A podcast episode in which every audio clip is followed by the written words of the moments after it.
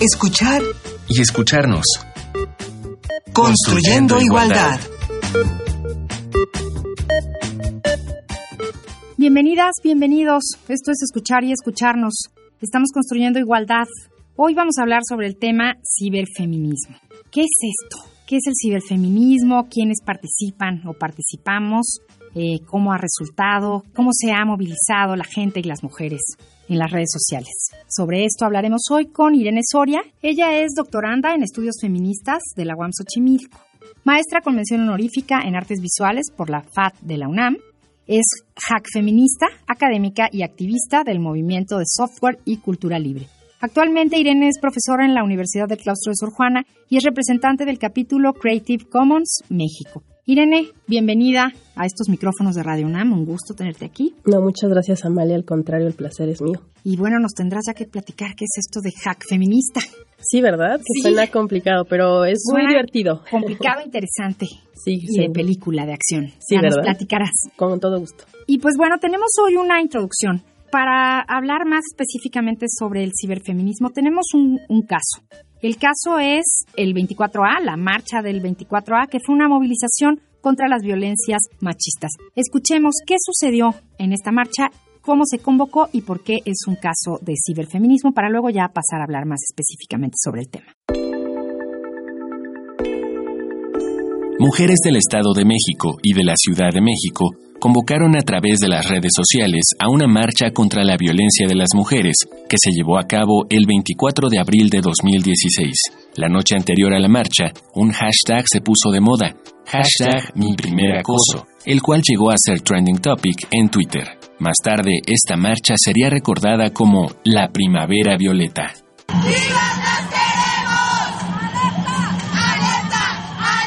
Me siento contenta, llena, plena, muy orgullosa, mucha energía, mucho poder de que se, las cosas se pueden.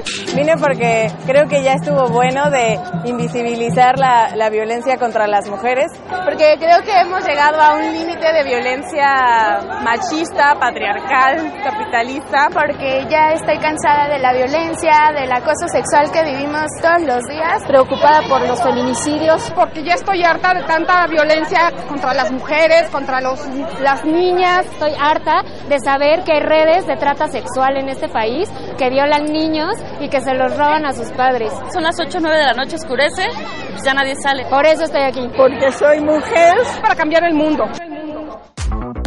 Según el Observatorio Nacional de Feminicidio, OCNF, reporta que de 2012 a 2013 fueron asesinadas 3.892 mujeres, quienes presentaron signos de tortura, violencia física y o sexual.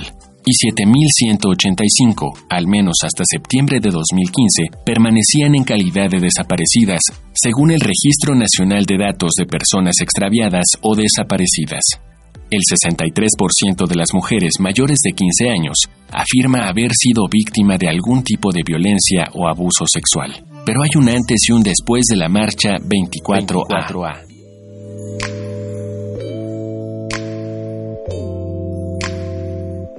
Pues bueno, pues fue una gran movilización y un gran ejemplo, ¿no? De esto del, del ciberfeminismo. Y tenemos que empezar por preguntártelo como tal. ¿Qué es el ciberfeminismo, Irene? Bueno, el ciberfeminismo es, en muy pocas palabras, es el activismo feminista en la red. O sea, es prácticamente una forma de hacer activismo feminista, pero en estos, bueno, ya ni tan nuevo medio, ¿no? Pero hablando propiamente de Internet. El ciberfeminismo tiene sus orígenes por ahí de los 90, ¿no? De hecho, por eso el mote cyber, o sea, el, el término uh -huh. cyber, es una palabra que se utilizó mucho en los 40, justo para hablar de el cyber vinculándonos con la cibernética, ¿no? Uh -huh. Que fue como estos primeros estudios que se hicieron de máquina, seres humanos, eh, seres vivos, máquinas, etc. Entonces, el cyber, el término cyber se fue luego ocupando en literatura y en un montón de propuestas vinculadas con el cyberpunk, por ejemplo, ¿no? Así como película de acción, Exacto. ciencia ficción. Exacto, o sea, sí, sí, hay como una tradición, digamos, desde el origen del cómputo. Entonces, por eso es que se queda, ¿no? O sea, se queda como esa palabra vinculada al ciberespacio. Y está bien la tropicalización a ciberfeminismo. Pues sí, o sea, que me parece que sí es.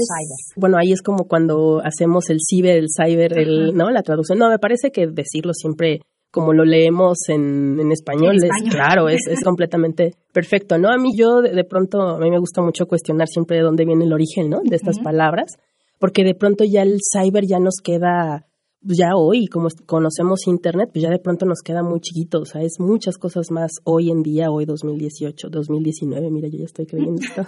Hoy 2019 ya el término evoluciona, ¿no? O sea, ya me parece que toma otros matices, pero bueno, eso también podríamos irlo retomando al respecto. Pero en general eso es, o sea, el ciberfeminismo es este activismo feminista que se hace en el ciberespacio, cuando se tomaba en cuenta este mm, término vinculado con este espacio virtual, ¿no? Que nos permitía la posibilidad de ser quien quisiéramos ser, ¿no? Replantear nuestra identidad. Muy de este sueño que comenzó también en los 90 cuando el Internet llegó o se masificó y llegó a la gente. Porque en realidad no, la WWW inicia en los 90. Pero Internet como tal tiene ahí orígenes mucho más remotos. ¿Quiénes participan en el ciberfeminismo? Las primeras manifestaciones ciberfeministas, como te decía, datan por ahí de los 90, 1991. Aparece uno de los primeros grupos, unas eh, activistas australianas, que se hacen llamar a sí mismas BNS Matrix, que es un colectivo de artistas que empieza a, bueno, experimenta con muchos medios, pero particularmente encuentra en el Internet la posibilidad de hacer arte y de hacer pues diferentes manifestaciones. Y estas primeras ciberfeministas hacen lo que hoy se conoce, que incluso es muy encontrable en Internet, el manifiesto de la zorra mutante, que es bien divertido, es bien interesante, es, es muy elocuente, digamos, el discurso, porque es una especie de poema, pues es una especie de manifiesto, por supuesto, ¿no? Donde ya se empiezan a utilizar términos como codificar, como vinculados a todo este lenguaje, pues propiamente cibernético, ¿no? Entonces, ¿quiénes participan? Pues bueno, hay que ser muy honestas. En un principio, pues las que tienen acceso a eso, ¿no? Fueron mujeres blancas del norte, ¿no? Que son las primeras que tienen acceso a Internet. Y cuando ya llega o se masifica un poco más, como les decía, a partir del 91 con el nacimiento de la WWW, de la World Wide Web, pues bueno, llega a un grupo mayor de personas, pero nuevamente pues se queda en un, pues en un grupo que tiene acceso al cómputo y a Internet, ¿no? O sea, también hay que decirlo, o sea, no, son mujeres que, tenemos acceso a, una computadora, muy probablemente que hemos vivido en ciudades, ¿no? Sí, Entonces, que, pareciera súper masificado, pero también es excluyente, ¿no? Para ciertas mujeres o ciertos grupos sociales. Claro, también hay que verlo, ¿no? Porque de pronto nos quedamos en nuestra burbuja. Todos tenemos, ¿no? Sí, por supuesto, por supuesto. Pero bueno, un poco refiriéndome a, a quienes participan, pues bueno, me parece que ese es como el primer punto, ¿no? Del de que podríamos partir. Y después de eso, todas y todos los que tenemos una computadora podemos o somos ciberfeministas, eh, o sea, yo lo digo sobre todo por este asunto, ¿no? La típica imagen de que estás sentada y le das like a todo y ya te sientes que estás en una participación, bueno, política y social increíble. O sea, ¿qué implica el ciberfeminismo? ¿Hay siempre una convocatoria, hay una acción? ¿Cómo lo clasificaríamos? Pues mira, en el término estricto implica un activismo, ¿no? O sea, implica un activismo y una postura política, en este caso dentro de redes, ¿no? Es decir, que tú pues asumas o hagas una actividad vinculada con el esparcir o, llevar un mensaje o, o digamos ponerte en entredicho el hacer una actividad que lleve una idea política a través de las redes sociales, ¿no? Aquí es donde empiezan a entrar como todos estos diferentes matices, porque cuando yo te, comentamos que el ciberfeminismo es muy de los noventas, pues también esto se comienza a modificar, trastocar y empiezan otros términos, por ejemplo, ¿no? Donde ya empieza a haber otras vicisitudes y otras características como, no sé, el tecnofeminismo o el hack feminismo, del que hablábamos muy al principio, ¿no? Que ya no es nada más el uso del Internet como tal, sino que ya es tratar de ir un poco más profundo, empezar a ver la tecnología con otros ojos, empezar a cuestionar o a usar, ¿no? Lo que nosotros llamamos, o lo que a mí me gusta llamar los fierros, ¿no? Y estoy entrecomillando un poco, que es ya agarrar tu computadora y entender cómo funciona. Pero vinculado particularmente al ciberfeminismo, pues sí, tiene que haber una, una propuesta política y una difusión o divulgación a través de Internet. Hoy, por ejemplo, Amalia, mucho de lo que sucede, como bien dijiste, pues sucede en las redes sociodigitales. Y este activismo que se hace en las redes sociodigitales, pues también es muy criticado, ¿no? O sea, tanto, no, pues es que no estás haciendo nada, es, es ¿no? Y bueno, también justamente desde ahí viene la reflexión de qué se hace o qué, estamos haciendo o qué no dentro de estas redes. Llegó el momento de nuestra recomendación musical. Hoy vamos a escuchar Resistimos a la Guerra de Yela Kim. Ella es una rapera colombiana que desde los cinco años sufrió abuso sexual por parte de cinco hombres distintos, todos ellos cercanos a su entorno. Por temor, nunca habló con su familia de las violaciones que sufrió. A los 23 años, Yela Kim encontró su voz y en el rap la fortaleza para hablar de la violencia que sufren las mujeres en su país. Escuchemos. Gestionamos la paz con nuestras resiliencias. Digna rabia está acá. Yela Kim. Contra la opresión, sumisión y control. Resistimos a la guerra por la verdad, el placer y el amor Resistimos a la guerra contra el silencio, la violencia y la injusticia. Resistimos a la guerra por la memoria, dignidad, sobrevivencia. Resistimos a la guerra. Sangre guerrera, femenina, clandestina, campesina, ciudadina, las desaparecidas. Riega nuestra tierra, el dolor la alimenta, expande las raíces, sembrando rebeldías. Complicidad, parcería, movimiento, vamos adentro con empeño. Me fluye desde el centro, me roba el aliento. Nos hacemos hermanas, todas en juntas resistencia antipatriarcal. Por papá que la guerra se comió. Resistimos a la guerra con tres tiros la muerte se lo llevó. Resistimos a la guerra por la amiga que el machista la violó. Resistimos a la guerra por las lideresas que este Estado asesinó. Resistimos a la guerra, rompemos el silencio con arte feminista. Miramos al sol, no se cierran nuestras vistas sin miedo, corriendo, hablando, sanando. Todas somos brujas, todas complotando. Nuestras muertas se levantan, nos regalan fuerza para batallar. Nuestras muertas se levantan, nos regalan fuerza para la batalla.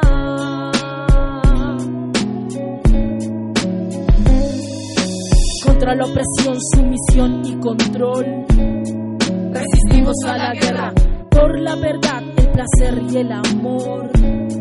Resistimos a la guerra contra el silencio, la violencia y la injusticia.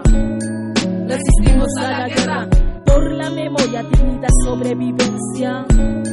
Resistimos a la guerra, lo que queremos es paz.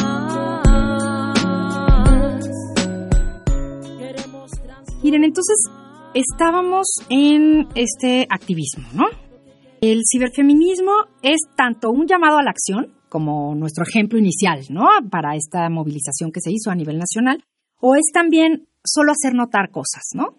Sí, eso, ¿sabes? Yo creo que una, una manera de, de, verlo o entenderlo en su evolución es tratar de vincular el movimiento cyber, ciberfeminista con la propia evolución del Internet, ¿no? O sea, al principio, las primeras ciberfeministas que comienzan a utilizar el ciberespacio lo utilizan para manifestar, hacer manifestaciones artísticas, o sea, porque hay esta maravilla del, del, Internet de los 90 en el que la identidad de pronto se diluye, hay horizontalidad, ¿no? Porque apenas está llegando un nuevo medio, entonces hay este sueño de la horizontalidad, este sueño alcance, de ¿no? Claro, de, de, este es por fin un medio en el que todos podemos participar, todos y todas, ¿no? Entonces ahí empezó, digamos, este sueño, que cuando avanza hacia los 2000 ya se vincula más, por ejemplo, con los famosos blogs, ¿no? Uh -huh. Que seguramente algunas de nuestras personas radioescuchas habrán vivido el, el boom de los blogs, ¿no? O, tenido uno. o haber tenido uno, sí. por supuesto. De el blog, los wikis, ¿no? Entonces ahí era justamente otra forma de hacer ciberfeminismo, ¿no? O sea, de poner, de subir, de hacer blogs feministas, blogs que hablaban, que masificaran, que subir libros, ¿no? O sea, uh -huh. como todas estas manifestaciones. Compartir mucha información. Compartir información. De hecho, muchos libros hoy de, por ejemplo, feminismo negro, muchos libros que no teníamos o no estábamos, no podíamos acceder a ellos, pues bueno, fueron subidos a internet. Y luego, ya después de los 2000, o sea, a partir del 2006, ya llegando al 2010, pues empieza a morir el sueño. Yo digo que se muere el sueño de, de, de, la libertad en Internet porque hay una privatización mucho más flagrante. ¿Por qué? Porque aparecen otra vez estos corporativos que privatizan esa posibilidad de comunicarnos. ¿no? Porque entonces aparece Facebook, aparece Twitter, Facebook aparece en el 2006, si no mal recuerdo, ahorita el año me está quedando. Como si nos ordenaran de alguna manera, nos... Sí, o sea, no hay que olvidar, que eso es como una de las cosas que a mí siempre me gusta subrayar y luego por eso ya no me invitan a las fiestas. Pero una de las cosas que a mí me gusta subrayar mucho es que no tenemos que olvidar que las redes sociodigitales que hoy usamos con tanta ímpetu y con tanta ahínco, ¿no? Pues pertenecen otra vez a una sola persona, están privatizadas, conocen nuestros datos, saben lo que hacemos, ¿no? Prácticamente nosotros somos su alimento, ¿no? Entonces, en ese sentido, que es esta última etapa en la que me parece que nos encontramos, es donde considero que el ciberfeminismo tiene que comenzar justamente a cuestionarse eso, ¿no? O sea, desde dónde estamos haciendo este activismo, desde dónde está, con qué herramientas, ¿no? Decía Andrew Lord que no podríamos, bueno, parafraseando por supuesto, la revolución utilizando las herramientas del opresor, ¿no?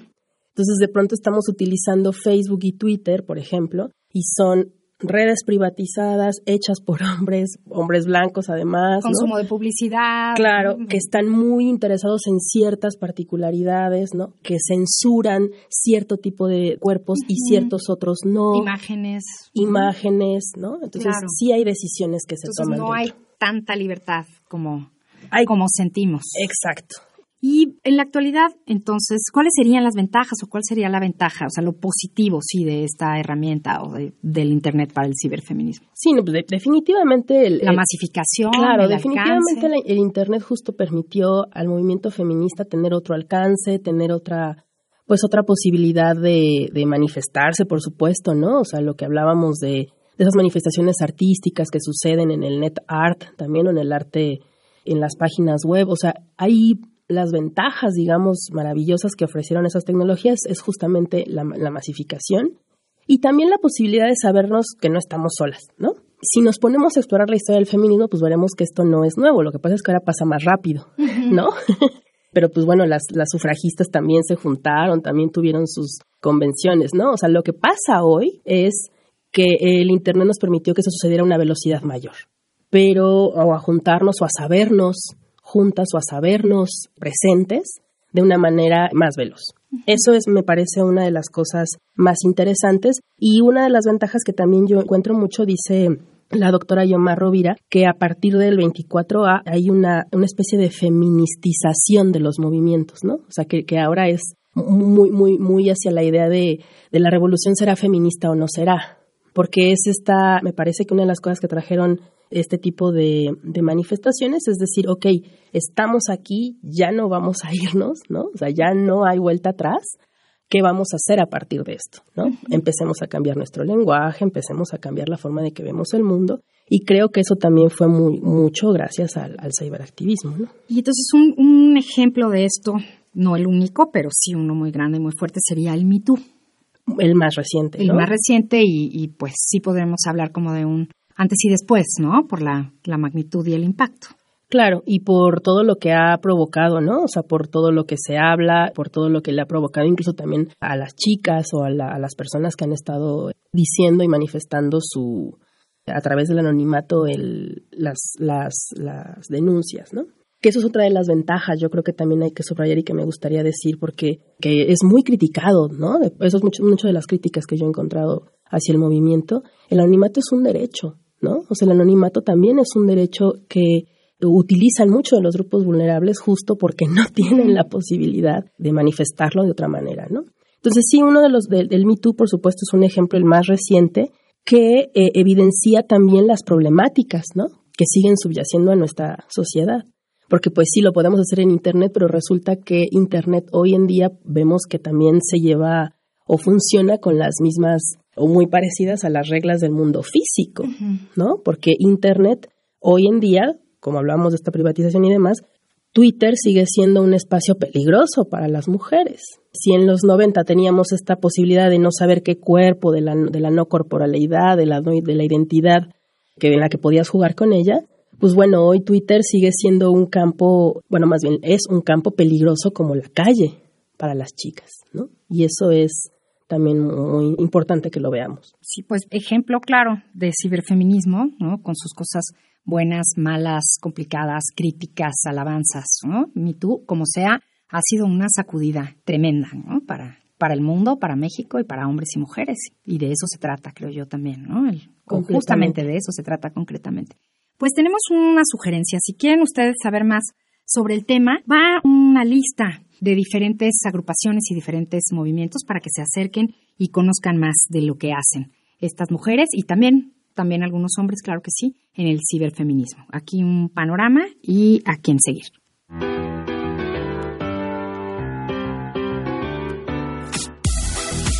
Creemos redes de solidaridad y equidad de género con ayuda de las redes sociales. Si te interesa ser parte de estas comunidades, busca en Internet los portales de Chidas MX, un lugar donde las mujeres pueden expresar abiertamente sus ideas y gustos, así como compartir su música, siempre libres de violencia. Búscalas como chidas.mx. La Sandía Digital es una organización feminista conformada en el 2013 por mujeres profesionales de la producción audiovisual y del cine, del periodismo, las artes plásticas, la antropología y la comunicación comunitaria. Este colectivo busca contribuir a fortalecer las luchas por la igualdad de género y por la defensa del territorio a través de la cultura y la comunicación estratégica. Búscalas como lasandiadigital.org.mx.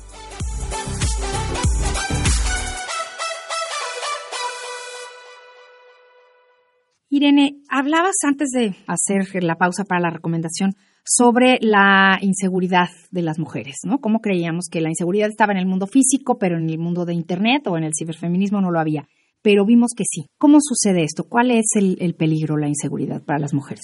Muchas de las compañeras activistas que hacen activismo dentro y fuera de Internet, pero que se enfocan mucho en Internet, se han encargado de visibilizar cómo la violencia en línea es tan dañina, tan fuerte para las mujeres como la violencia física, ¿no? Incluso nosotras ya no hablamos de un adentro o afuera, ¿no? O sea, ya no hay como un adentro de Internet o afuera de Internet, sino que los, como nuestras identidades se van diluyendo, juntándose. Entonces, lo que pasa en Internet te afecta de la misma manera o incluso a veces más fuerte que una violencia este, física, porque afecta tu estabilidad emocional, estás nerviosa todo el tiempo y tal. Específicamente en Twitter, voy a poner un ejemplo. Cuando en Twitter nos visibilizamos, por ejemplo, como feministas o cuando empezamos a hacer comentarios referentes al feminismo, pues hay siempre los famosos troles, ¿no? O las o personas que llegan directamente a atacarte. Muchas compañeras feministas han recibido acoso en línea, han sido les han mandado fotos sin su consentimiento, las han amenazado de muerte. ¿no? Y amenazas muy, muy explícitas. Amenazas muy, muy explícitas en, en, en, en, Internet. ¿Y por qué digo que eso es sumamente peligroso? Porque ni siquiera está tipificado del todo aún. Entonces, ¿qué es lo que pasa? Que cuando tú vas a un ministerio público y dices, oye, es que me amenazaron en Internet, pues si de por sí, cuando, cuando en lo físico te cuestionan, acá es, no, señorita, eso no, no, no es. No amerita, ¿no? Una denuncia. Claro, o, o, no es violencia porque no le están haciendo nada. Pero entonces, ¿qué pasa? Que tienes compañeras que cierran sus cuentas, obviamente cuarta su libertad de expresión, porque lo último que quieren hacer ya es seguir hablando del tema, y bueno, hay una violencia flagrante. Claro, y sigue siendo para callar. Completamente. Entonces, por eso es que decimos que Twitter o Facebook o estas redes sociodigitales también son un terreno peligroso porque repiten o eh, traen, digamos, las estructuras de poder y las violencias hacia las mujeres que hay en el mundo físico. O sea, el mundo virtual también tiene características específicas que hace que estas violencias pues se, se magnifiquen, ¿no? Irene, ¿cuáles pensarías tú que son las tareas del ciberfeminismo a futuro? ¿Qué viene por hacerse? Pues mira, esa es una pregunta que yo misma me he hecho muchas veces y por eso este nuevamente el chiste este de, de las discusiones que tenemos con compañeras ciberfeministas, ¿no? A mí me parece que el ciberfeminismo, y eso es de manera muy personal, debe evolucionar hacia otro término o hacia otra postura o posibilidad mucho más profunda.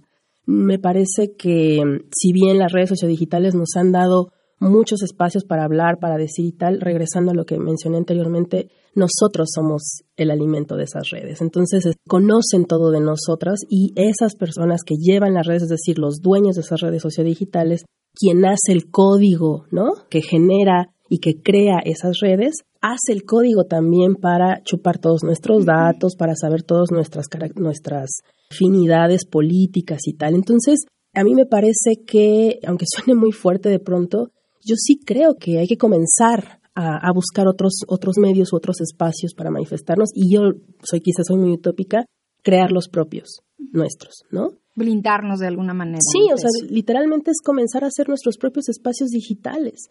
¿Y cómo? Acercándonos al cómputo en sí mismo, aprendiendo a programar, ¿no? Por eso a mí me gusta mucho hablar del hack feminismo, porque entonces es llegar a otro punto y decir, ok, ya no estoy usando de manera superficial, entre, estoy entrecomillando, una herramienta que me otorga un hombre blanco heteronormado del norte global, sino que ahora pretendo generar las mías. Y entonces ya empezamos a hablar de cosas un poco más parecieran complejas, pero no lo son tanto, que ya son hablar, por ejemplo, de servidores, servidoras feministas, por ejemplo. Cuando hablo de servidor me refiero a un espacio en donde está hospedada una página, por ejemplo, ¿no? Entonces, ¿qué pasa si ahora los que están administrando, las personas que administran una página, todo un repositorio de información, son mujeres. ¿Y qué pasa si esas mujeres además son feministas? Cambia también la claro, manera. Un espacio totalmente diferente. Completamente. Entonces es lo mismo que ha pasado en todos los espacios, o sea, de las mujeres y luego el feminismo, comencemos a hablar de eso. Me parece que los retos del ciberfeminismo es pasar a otro punto en el que las mujeres conozcamos nuestra tecnología con mayor profundidad, saber cómo funciona, saber qué es el cómputo, saber que no es tan complejo como parece. Yo soy partidaria de entrarle a la programación, por ejemplo, ¿no? Entrarle a programar, saber cómo funciona una página, saber cómo funciona el protocolo que hace funcionar a Internet, porque eso te cambia todo el panorama, Amalia. O sea, cuando tú sabes cómo funciona algo, tu manera de relacionarte con ese algo es cambia, ¿no? Y entonces ya no usas la herramienta, ya generas tu herramienta. Entonces la revolución cibernética será feminista o no será. Eh, completamente, será hack feminista. será hack feminista. Pues muchísimas gracias Irene, Irene Soria por esta plática que pareciera lejana, pero no lo es. Es muy cercana y muy importante para las mujeres. El manejo de la tecnología, la información, la responsabilidad también del uso de estas tecnologías y de estos espacios. Es algo importante. Y de la apropiación también, la importancia de la de la apropiación de, nuestras herramientas. Pues muchísimas gracias tú, eres un gran ejemplo de esto. Qué gusto tenerte aquí. No, Amalia, sigue pues, trabajando. sí, ahí seguiremos, seguiremos. Muchísimas gracias. Pues hoy nuestro tema fue ciberfeminismo o cyberfeminismo, como nos dijo Irene, nuestra invitada. Muchísimas gracias. Hoy estuvimos con ustedes en la coordinación Ana Moreno, en las redes sociales del CIEG, Jorge Hernández, en la asistencia de producción Carmen Sumaya, en la operación técnica Edgar López. En la producción, Silvia Cruz Jiménez y aquí en los micrófonos se despide María Amalia Fernández. Nos escuchamos la próxima semana para seguir construyendo igualdad. Muchísimas gracias por sintonizar. Radio UNAM y el Centro de Investigaciones y Estudios de Género presentaron Escuchar y escucharnos. Construyendo, igualdad.